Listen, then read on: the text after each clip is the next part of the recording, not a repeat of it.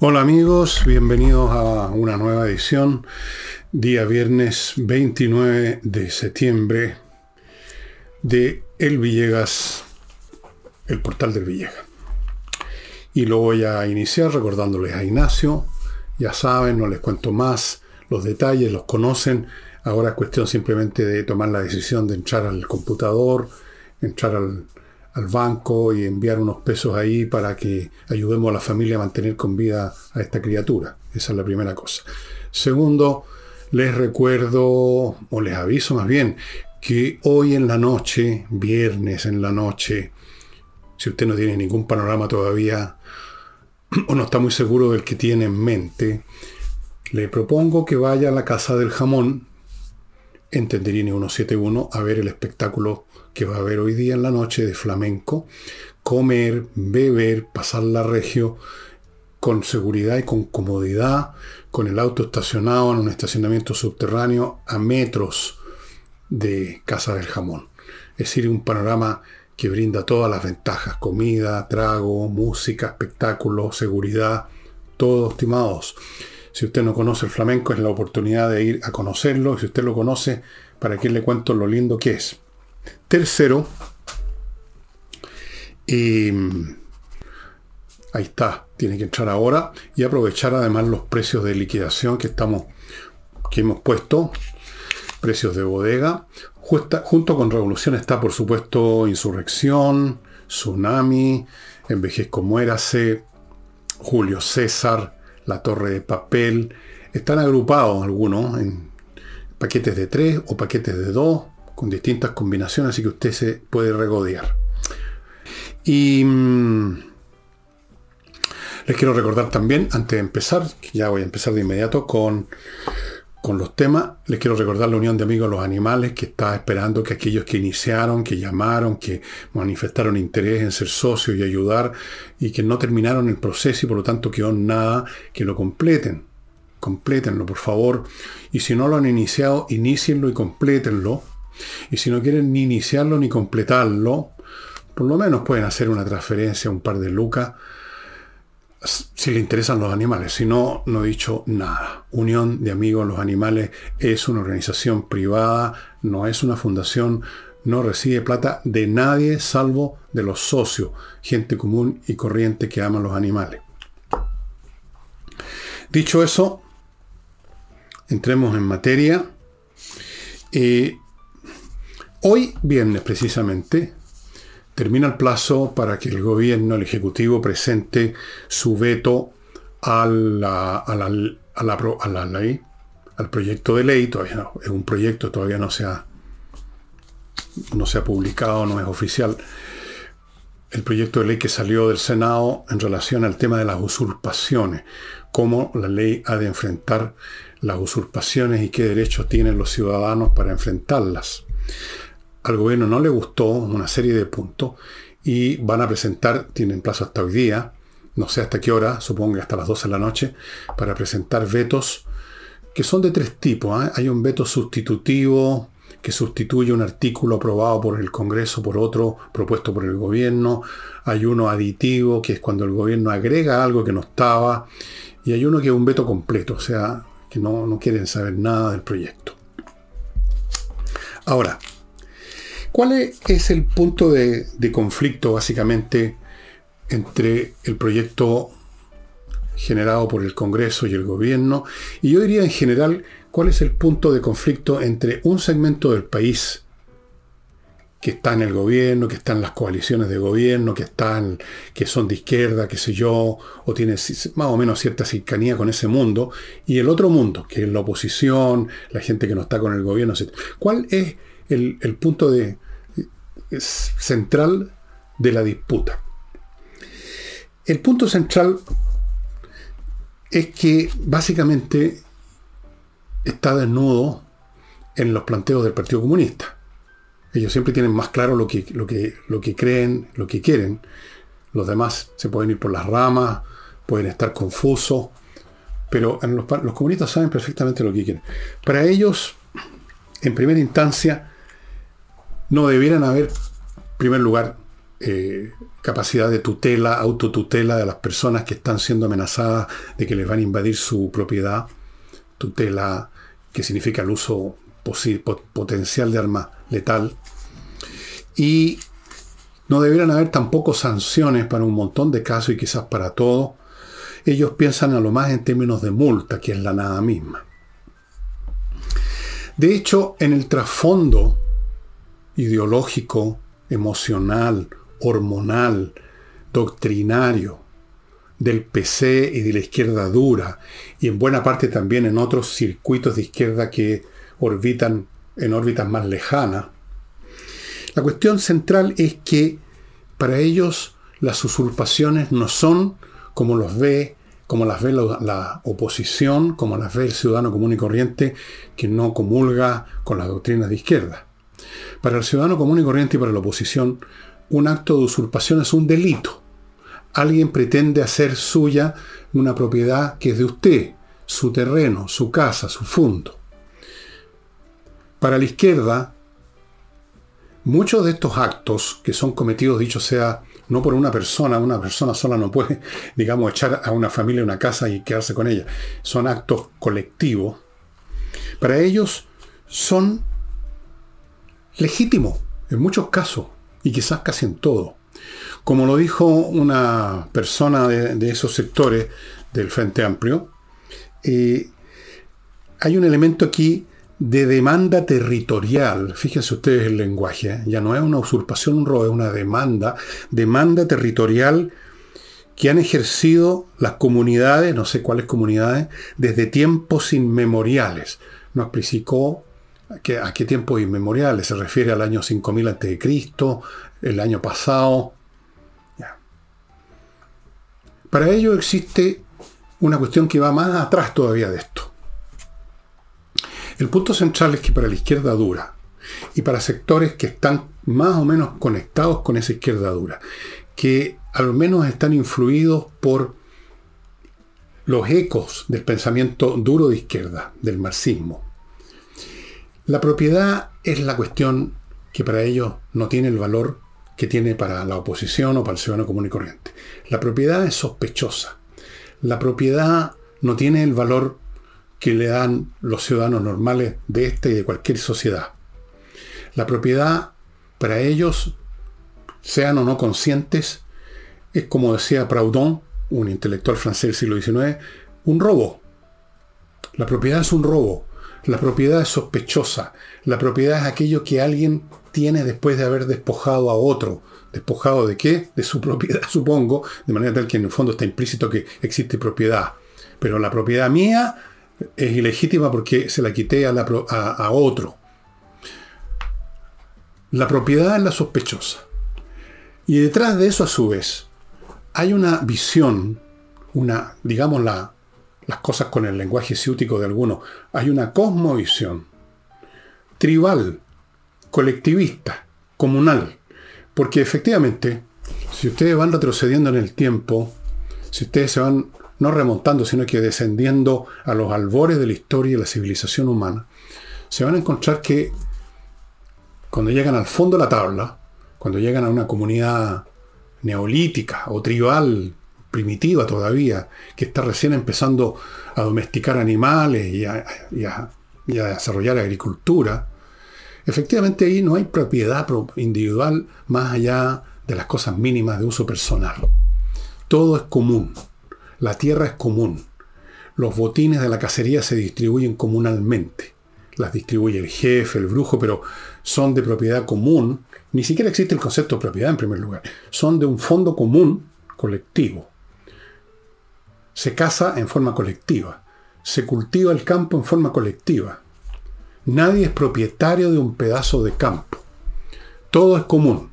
Y desde luego, si el Partido Comunista o el comunismo se llama así, es porque precisamente está presente ese elemento, comunismo, comunión, colectividad.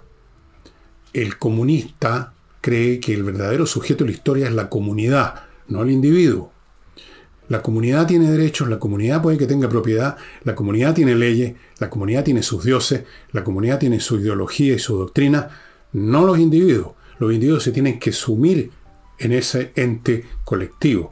Entonces, la propiedad que es la expresión más pura del individualismo, lo que es mío, porque yo lo produje, porque yo lo rescaté, porque yo lo cultivé, yo lo sembré, yo trabajé, yo invertí mi esfuerzo mi tiempo en eso, por lo tanto es una extensión de mi persona y eso es lo que llamamos propiedad privada, una extensión hacia el mundo de la persona. Eso para ellos no, no es así. No es así. Si usted tiene una propiedad es porque en algún momento hubo un pecado original en que usted desposeyó a alguien. Y si no desposeyó a alguien en particular, al hacer suya un pedazo del mundo, digámoslo así, está excluyéndolo de la comunidad, de la propiedad colectiva. Está haciendo suyo algo que debiera haber estado disponible para el colectivo. Bueno, esto tiene muchas derivadas e implicaciones. Estoy naturalmente en el ABC del asunto. Este no es un programa, este no es un curso, ni mucho menos, ni lo podría dar tampoco. La propiedad es la sospechosa, la propiedad es el robo. Entonces, esto de que uno tenga derecho a defender su propiedad habiendo una comunidad, ojo, ni siquiera un individuo, sino que una comunidad, una tribu, un colectivo, que alega derechos que se remontan, según esta señora o señorita, a tiempos inmemoriales, y que se llama no robo ni usurpación, sino que demanda territorial, ustedes comprenderán que dentro de ese universo mental, por no decir hormonal, más bien, eh, el que existe una ley de usurpación que incluso pudiera permitir a las personas defender su propiedad con, con fuerza letal. Cosa por lo demás bastante de ciencia ficción. Rara vez ocurriría eso, porque como expliqué el otro día, las usurpaciones son por definición actos colectivos. No es un individuo que va a usurpar un fondo, es una tribu completa de gente. No es un individuo que va a apoderarse de una residencia que en un momento dado está vacía, sino que van dos, tres o cuatro familias, va un montón de eso que llaman pobladores. Es un fenómeno colectivo. Y eso, por lo tanto, entra en sintonía con el pensamiento de izquierda y ahí empiezan a valer la, la, legitimidad de un acto llevado a cabo por un colectivo. Y por lo tanto, la ilegitimidad de un individuo de defenderse. Ese es el trasfondo, que naturalmente no está a la vista en primera instancia, sino que todo esto se traduce en el lenguaje jurídico.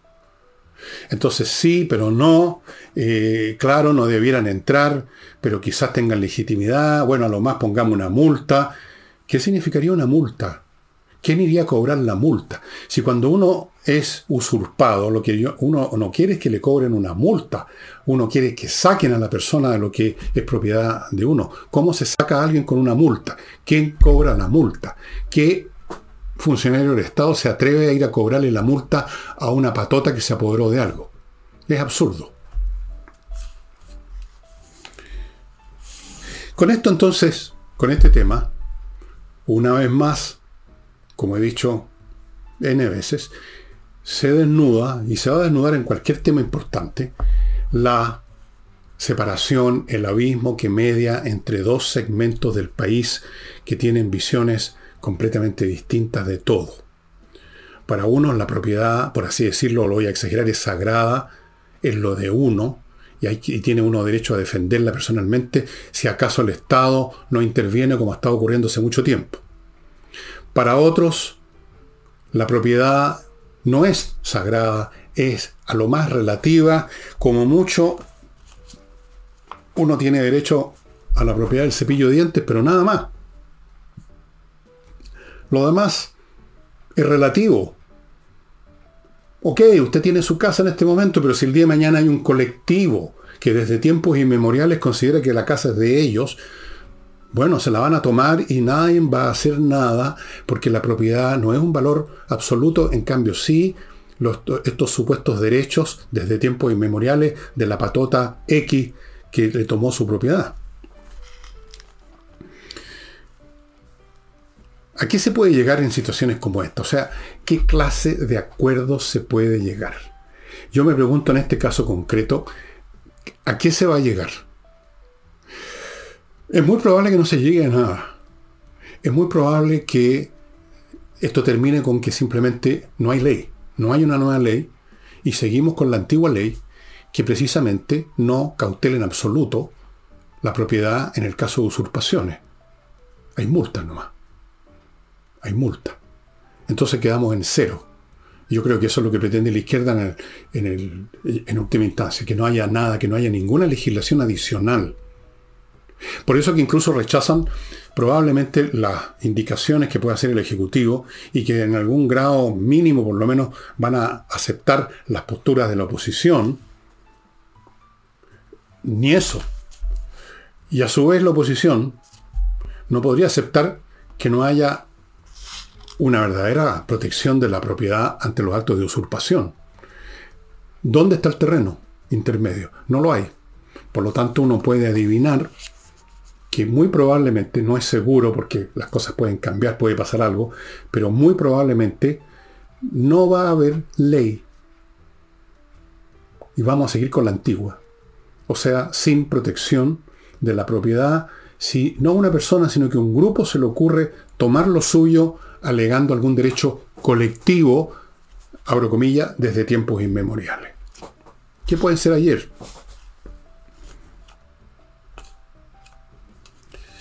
En otras palabras, fuera de su cepillo de dientes, señora, señor, toda propiedad extra que usted tenga, todo es eventualmente expropiable por un interés superior del Estado, del colectivo, de la tribu, usurpable, tomable, robable, desde tiempos inmemoriales.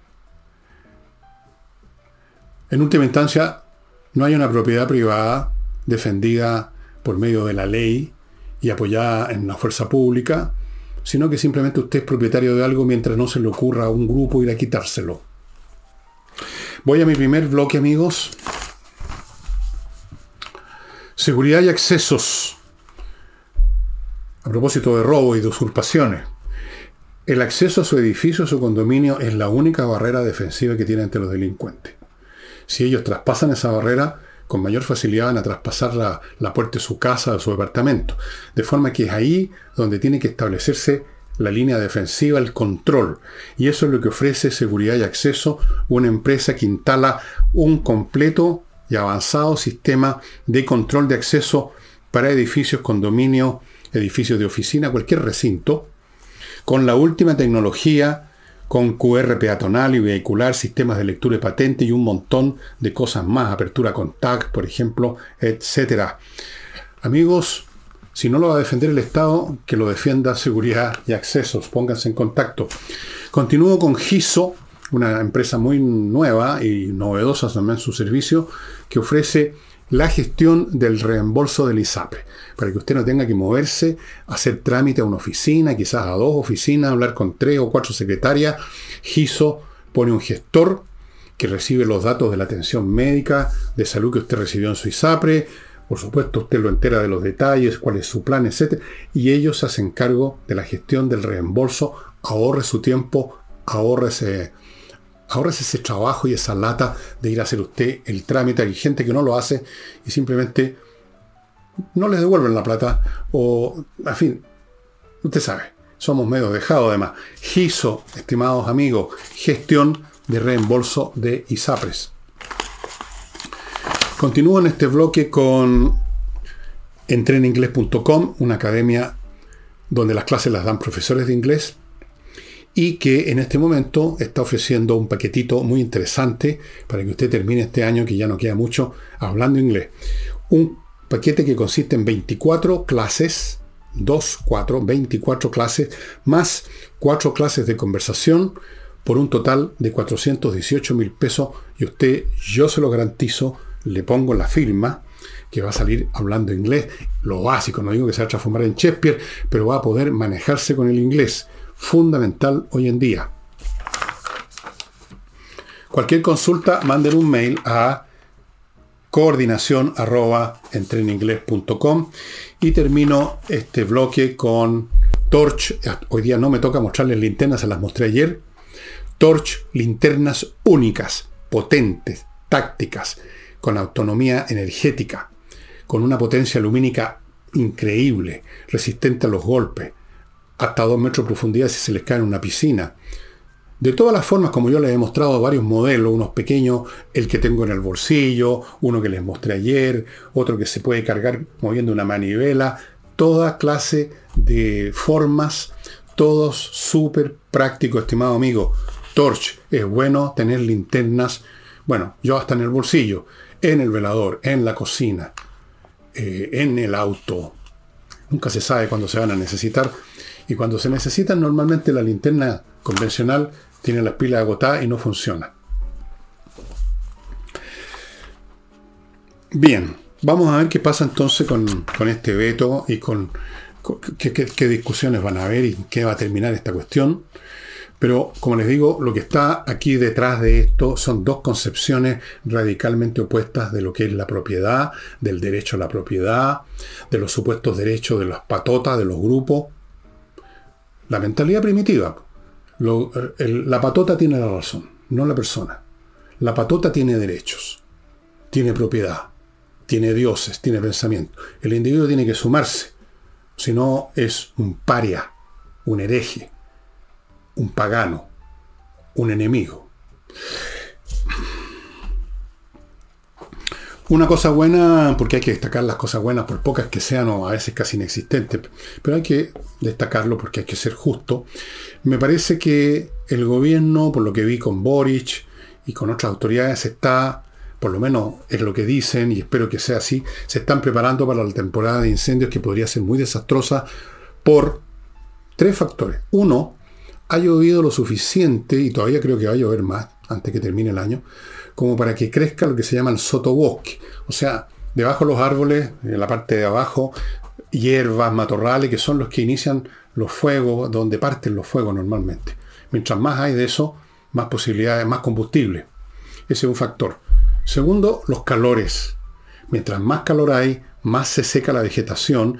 No es que el calor produzca un incendio espontáneamente, pero prepara el combustible para que con cualquier cosa una chispa, un cigarrillo, la cosa empieza a arder. Y tercero, bueno, lo que ya vimos, la acción de estos grupos terroristas, de estos imbéciles que creen que la sociedad va a cambiar y va a ser más justa, destruyendo la naturaleza, no solo los árboles, la vegetación, sino que todo lo que vive, los animales, los pájaros, los insectos, todo lo que, toda la vida de un bosque la destruyen estos carajos. Ya lo hicieron la vez pasada, claro, según el genial ministro de Vivienda eran los conejos, ¿no? Pero en fin. Entonces, se están preparando, aparentemente alguna lección se aprende y están juntando más recursos, van a haber más brigadas, el, presupuesto aumentó casi en un 50%, van a haber un buen número de aeronaves, 70, incluyendo helicópteros, aviones de mediano tamaño que descargan agua, aviones grandes que descargan, como se acuerdan, ese que vino el supertanker, no sé si va a venir el supertanker, pero aviones grandes. Se está preparando todo un, un recurso y yo me alegro que así sea y espero que funcione, porque una cosa es anunciar y otra cosa es ejecutar. Ahí está uno de los grandes déficits de la izquierda. Son buenos por palabreo y a veces el palabreo es el correcto, como en este caso, pero hay que ejecutar. Hay que tener los aviones listos, ya contratados con los pilotos, con los, lugares donde van a estar estacionados, el combustible a mano, los sistemas de comunicaciones, los sistemas de vigilancia para atacar los focos cuando recién están empezando. Y ahí son útiles los aviones cisterna. Una vez que un fuego empezó por la magnitud que tiene un incendio forestal tirar agua con un avión por grande que sea es como tirar agua a un incendio de su casa con una cucharilla de té son los focos. Pero me alegro que por lo menos, por lo menos, se está en el aspecto verbal y administrativo haciendo algo. Ojalá que esto funcione bien y ojalá que a los tipos que se les pilla iniciando fuego les caigan verdaderas sanciones. Entiendo que en Chile todavía no tenemos una legislación a la altura. Creo que estamos a nivel de multa, poco menos. O sea, yo creo que quemar un bosque es peor crimen que matar a una persona desde el punto de vista del daño a la biosfera de este planeta, es mayor, literalmente. Pero como no es una persona, se parece que no importa. Usted puede quemar miles de hectáreas y si lo pillan le van a dar una multa. O no sé, o algo muy liviano. Las, las cargas, las cargas de, sanción debieran ser mucho más pesadas, mucho más pesadas. Especialmente ahora. Bueno, sigamos con los materias, volvamos ahora a la política. El secretario ejecutivo de Revolución Democrática, una de las facciones del Frente Amplio, literalmente, no solo el secretario, todos los dirigentes, podríamos decir, de Revolución Democrática, echaron al agua a doña Catalina Pérez, pues. Dijeron que conocía perfectamente desde el año 2022 los convenios con las, ya saben, con esas entidades que supuestamente iban a esparcir el bien en el país, que iban a hacer cosas maravillosas por Chile, que iban a educar a los, a los chilenos, las fundaciones. Bueno, la señora Pérez, dicen en Revolución Democrática, sabían perfectamente. Estuve viendo la noticia y por entremedio eh, contaban los detalles de cómo se enteraron y qué comentarios habían habido entre ellos antes que esto explotara. Y uno de los comentarios es bastante decidor. Estaban preocupados, dijo uno de ellos, porque el asunto, escuchen bien, iba a abrir un flanco comunicacional.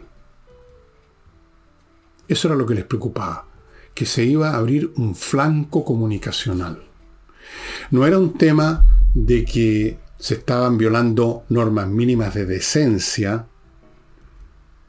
no era un tema de que se estaba cometiendo una ilegalidad, un acto de corrupción, sino que estaban preocupados de cuál iba a ser el aspecto de esto cuando se supiera. y se supo.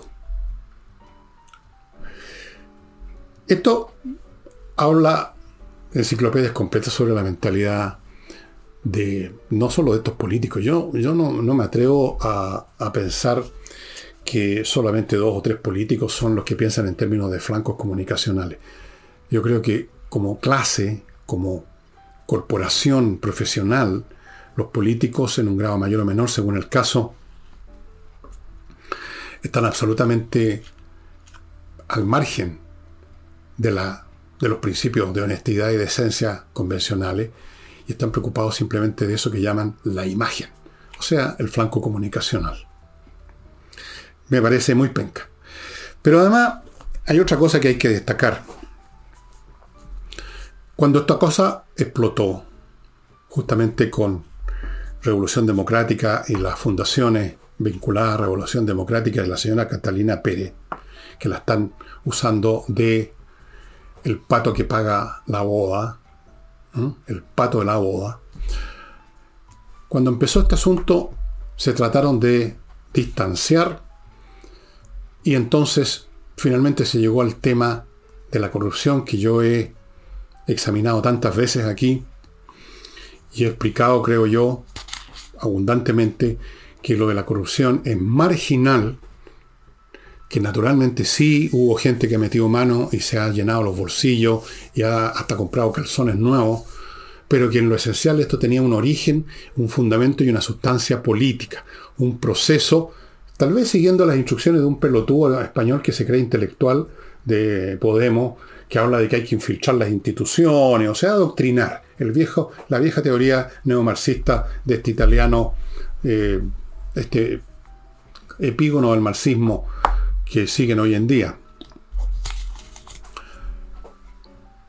Entonces se trató de convertir esto en un puro caso de corrupción.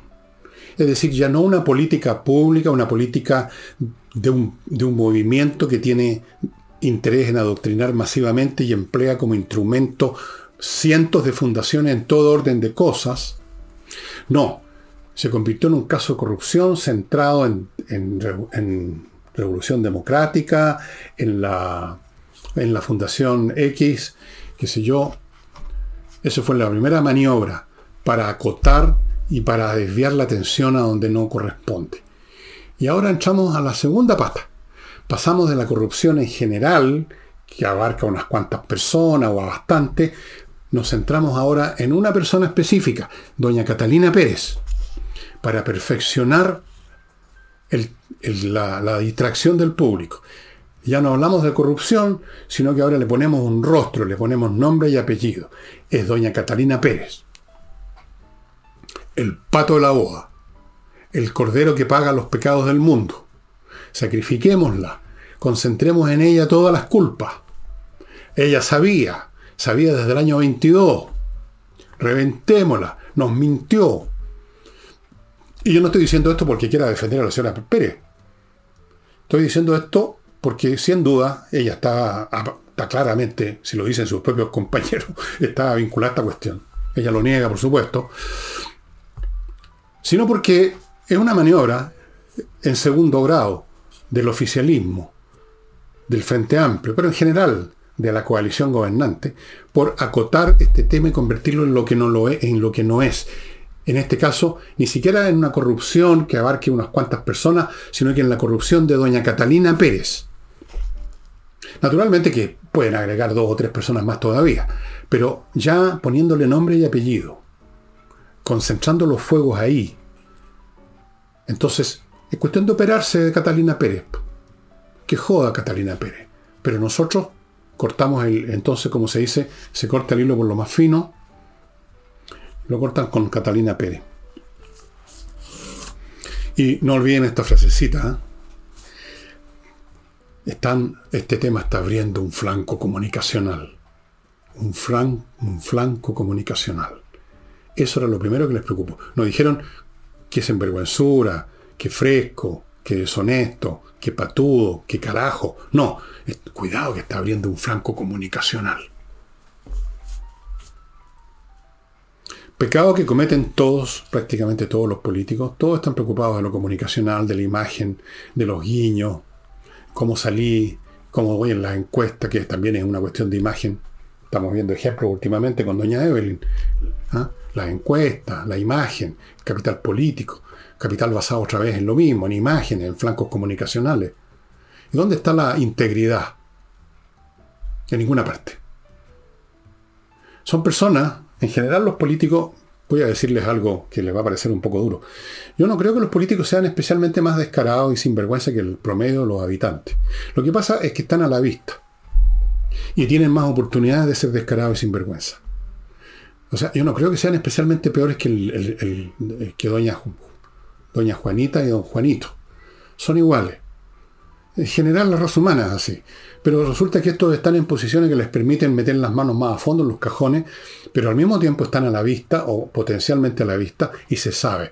Entonces, la comunidad en su conjunto hace lo mismo que el Frente Amplio está haciendo con Catalina Pérez, los convierte a ellos en los malos de la película, cuando en el fondo es el ser humano en su conjunto que apenas tiene oportunidades de aprovecharse, como dicen, aprovechemos, aprovechemos, se aprovechan.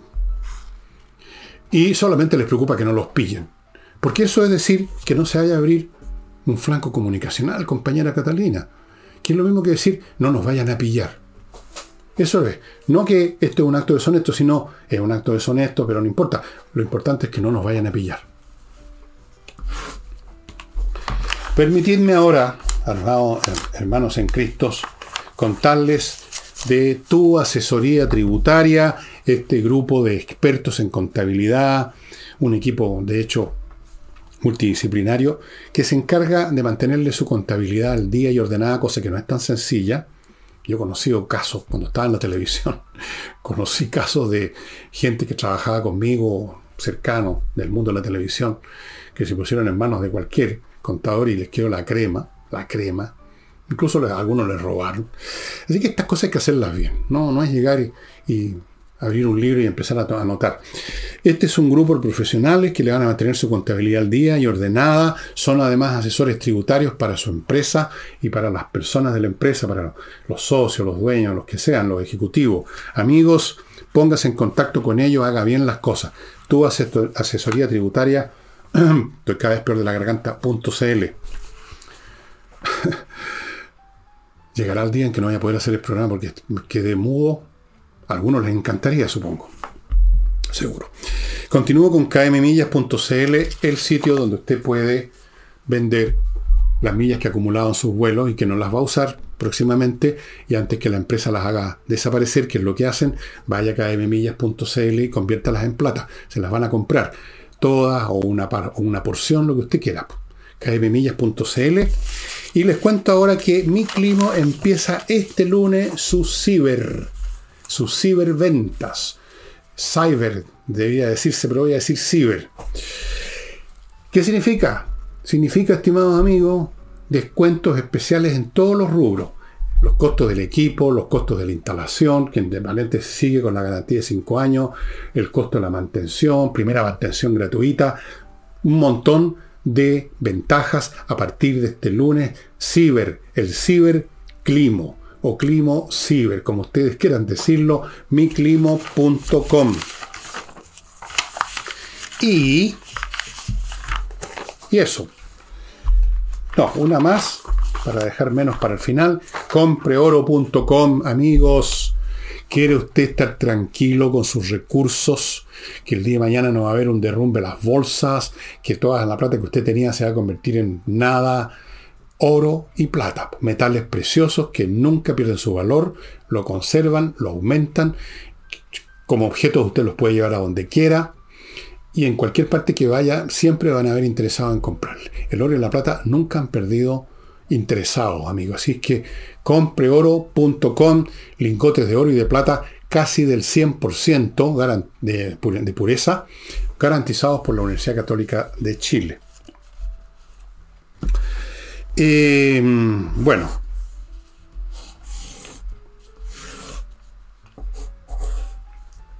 Se está hablando mucho en distintos ámbitos respecto a la constitución, respecto a, todo, respecto a este tema precisamente la usurpación.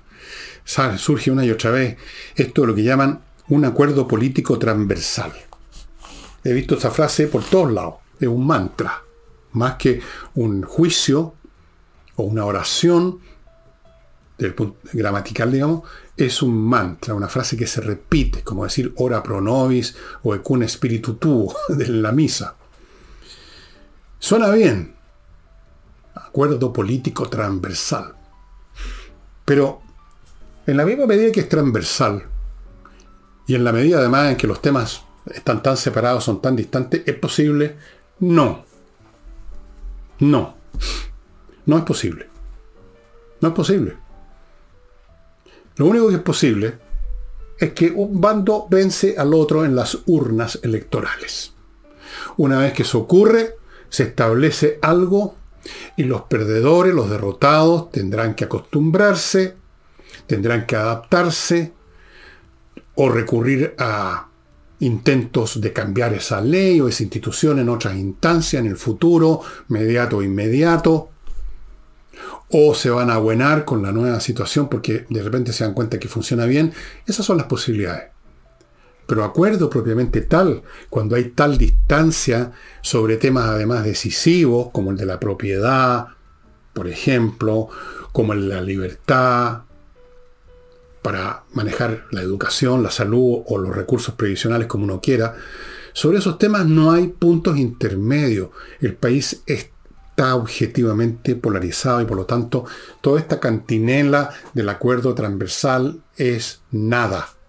Es una frase que no tiene sentido, es una estupidez si alguien realmente cree que tiene una existencia en el mundo de la realidad más allá del mundo de la oralidad. No, no es posible.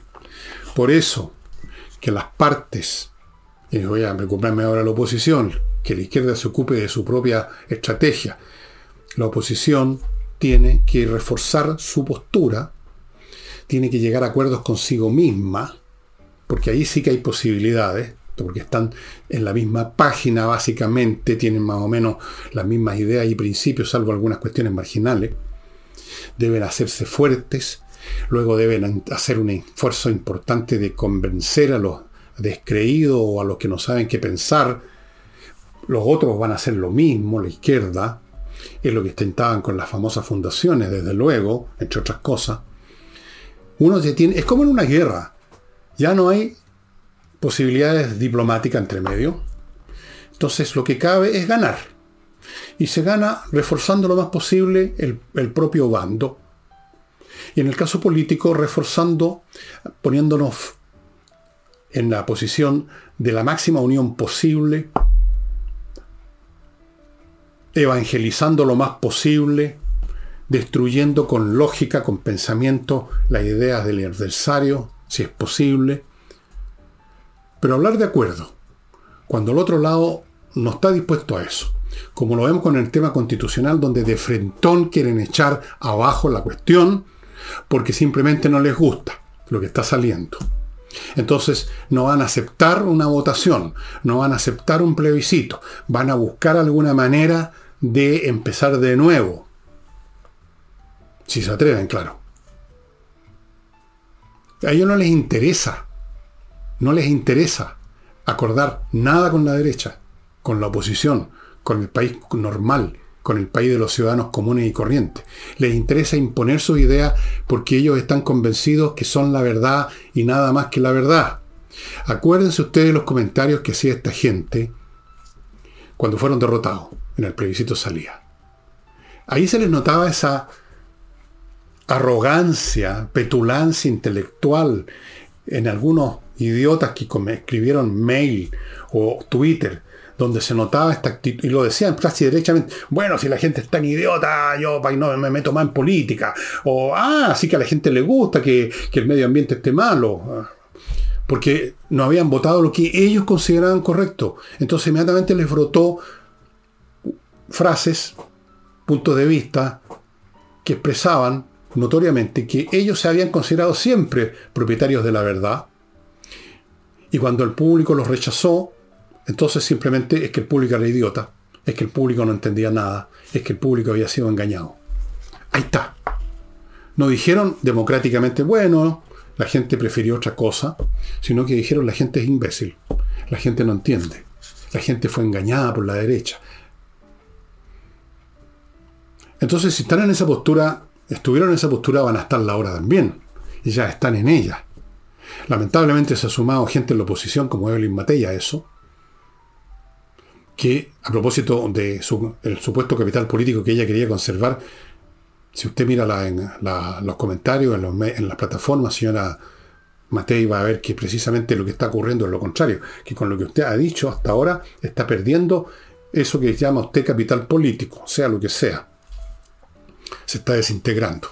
Lo que le pasó a la BIN, la misma cosa. Así que vaya sacando pasajes per España ya. Bueno, no hay posibilidades aquí. Aquí hay, que ganar las elecciones, hay que ganar políticamente y punto. Y hay que hacerse fuerte para eso y no hay que ser cobarde, no hay que ser mariquita, no hay que ser transaquero, no hay que ser oportunista. Y si no creen en estas ideas, que supuestamente son de la... Bueno, pásese para el otro lado, pero tome una postura. Y a propósito de mi libro Insurrección, que cuando yo planteé el tema en el programa ese que hice a los pocos, a los dos días que empezaron las cuestiones, a los dos días, un día domingo me parece que grabé ese programa, que está en YouTube, tiene más de 600.000 visitas hasta ahora, no me tomó más tiempo, me tomó menos, de hecho Grabé el programa dos días después, pero esto lo, había, lo pensé a los cinco minutos que vi la situación. Después lo que me tomó tiempo fue aclararlo en un papel para hablarlo. Bueno, a propósito de eso, se está haciendo notorio que se intentó efectivamente dar un golpe de Estado en el sentido de votar, de terminar con el gobierno de Piñera. Llámenlo si, le quieren, no, si no quieren llamarlo golpe de Estado, llámenlo de otra manera. Y para eso hubo varias iniciativas que parece que a muchos se les olvidaron. Recordémoslas porque aparecen en la prensa hoy día, en un artículo. Hubo dos acusaciones constitucionales. Dos. Hubo peticiones de renuncia, varias majaderas del Partido Comunista. Hubo un llamado, desde luego el señor Guillé llamó adelantar las elecciones Y hasta hubo una iniciativa de los humanistas, que es un partido de opereta, para alegar la inhabilidad mental de Piñera. Yo creo que Piñera dio muestras de inhabilidad emocional, pero si aquí alguien ha dado muestras de inhabilidad mental, y la dan toda la vida, son en el sector del llamado progresismo, donde siguen creyendo en el cuento, en cuentos del tío y en el viejo pascuero. Pero estaban dispuestos a acusarlo de eso. Y luego están las, las situaciones que se vieron en las calles. O sea, estas cosas fueron parte del mismo proceso. Yo lo explico en Insurrección. Habían algunos que estaban a cargo de la parte física, como ir a quemar estaciones del metro, organizadamente, a la misma hora, el mismo día, con los mismos acelerantes. Son, estas cosas no se consiguen en el, en el boliche de la esquina. Otros estuvieron a cargo de organizar esto que llaman las movilizaciones, llevar gente a las plazas, llevar gente acá y llevar gente allá. Otros en el plano político, como esta señora diputada o no sé qué diablo que habló de que estaban torturando gente en la estación Baquedano. Otros como el desde los partidos pidiendo adelantar elecciones. Otros organizando una aquelarre en la moneda que afortunadamente fracasó estaban en todos los niveles, eran los distintos aspectos como lo explico con detalle en Insurrección, amigos. Ahora bien, ¿qué dice la prensa que es una de las cosas divertidas? La prensa dice, una de las prensas que leí, uno de los diarios que leí decía, dice solemnemente, ¿ah? a partir del 18 de octubre, eh, no, esto lo dijo. Ah, sí. La prensa dijo. Hay incipiente consenso. Incipiente, ¿eh? Hay un incipiente consenso con tres, cuatro años de atraso. Yo me tomé cuatro minutos, cuatro horas. Con cuatro años de atraso dicen hay un incipiente consenso de que existió un riesgo de quiebre democrático, o sea, una insurrección, pues. Si la insurrección envuelve eso, romper el sistema descoyuntarlo, como prácticamente lo hicieron, y votar a, Piñera y haber elegido quizás a quién, a Jadue en una de esas. Me gusta Jadue, como decía la señora.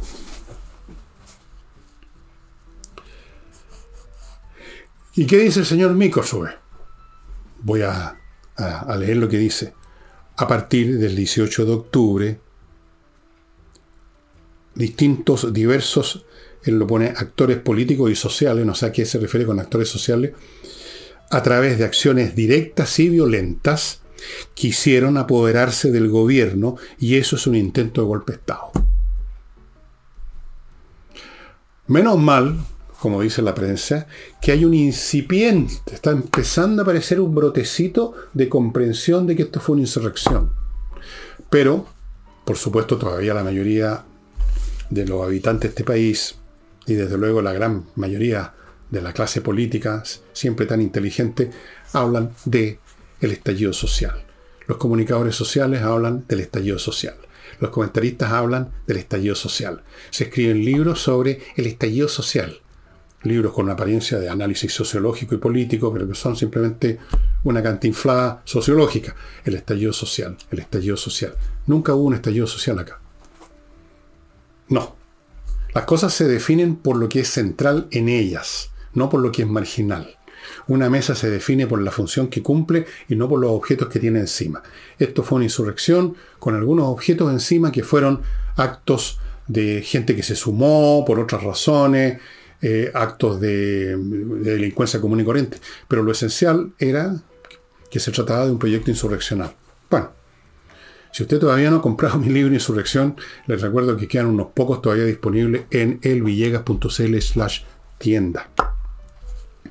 Y antes de seguir, permítanme recordarles, antes de seguir, Life Balance, esta empresa que va a su casa con un montón de equipamientos a ver cómo está su cuerpo para luego de hacer un examen acabado con pesas, con sistemas de medición de toda la haya, conversar con usted, darle una guía alimenticia hecha 200% para usted, amigo mío. Life Balance, póngase en contacto con ellos ahora.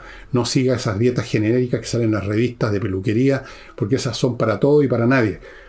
Cada cual necesita una determinada dieta alimenticia o incluso puede usted arruinar su salud por seguir la dieta X, Y o Z que no le sirve. Life Balance. Continúo con Lomas de Millaray, la oportunidad suya de cambiar totalmente su vida con una parcela en la región de los lagos. La parcelación que está preparando este proyecto inmobiliario llamado Lomas de Millaray es preciosa. Ahí tienen lomasdemillaray.cl un video donde usted puede ver de qué se trata.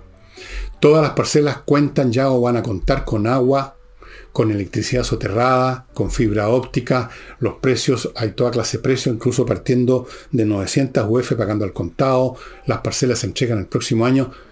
Cambie su vida, cámbiela bien. Lomas de Millaray.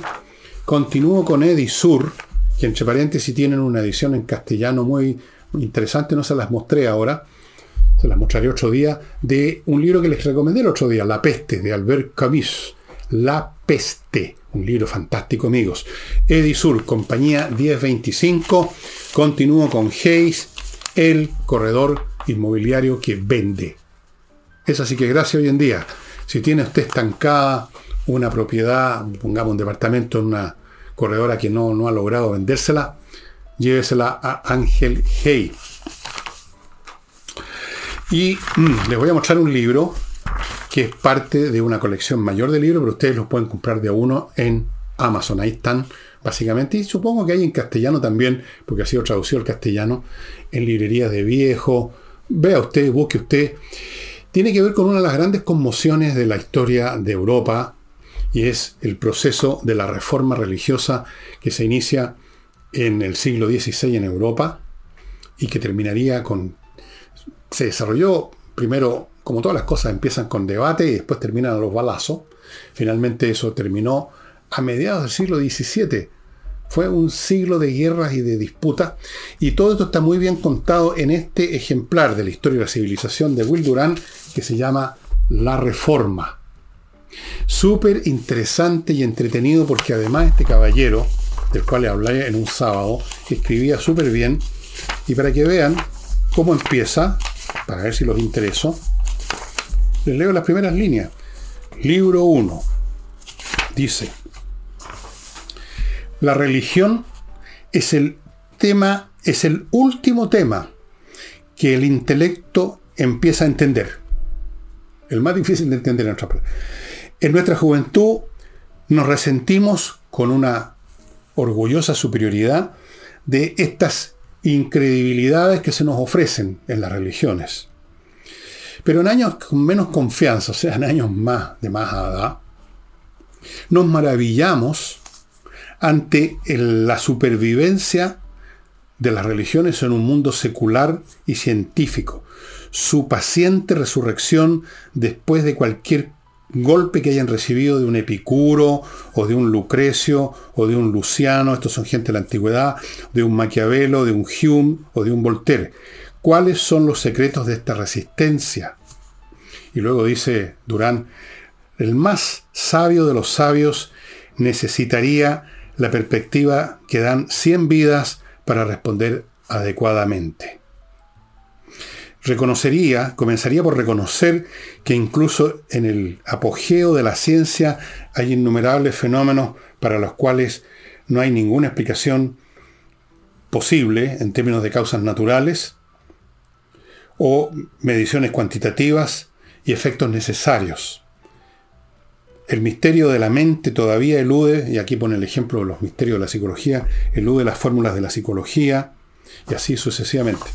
Y en efecto, la religión tiene ese poder que deriva de que el hecho de que somos criaturas que sabemos muy poco lo que nos rodea y que somos muy frágiles y que nuestros medios para resistir los problemas o para encararlo eh, son mínimos y necesitamos entonces desesperadamente asirnos a algo y la idea de que ese algo es una divinidad, un padre, un pater que nos va a cuidar, que nos va a proteger, o que por lo menos, si nos portamos bien, si sufrimos y, y, eventualmente morimos, nos vamos a ir a otro mundo mejor.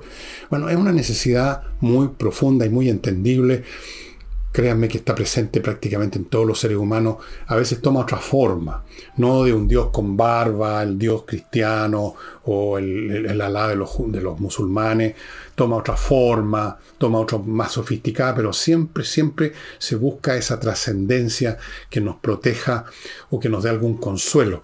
Y esa es la clave de esta que mencionaba el señor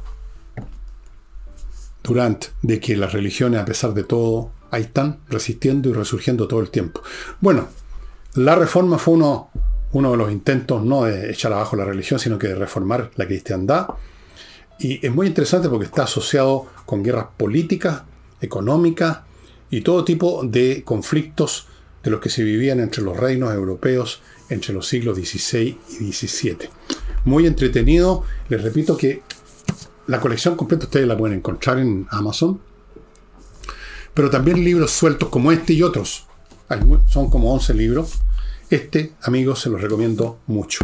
Y eso sería todo por hoy. Para mañana sábado,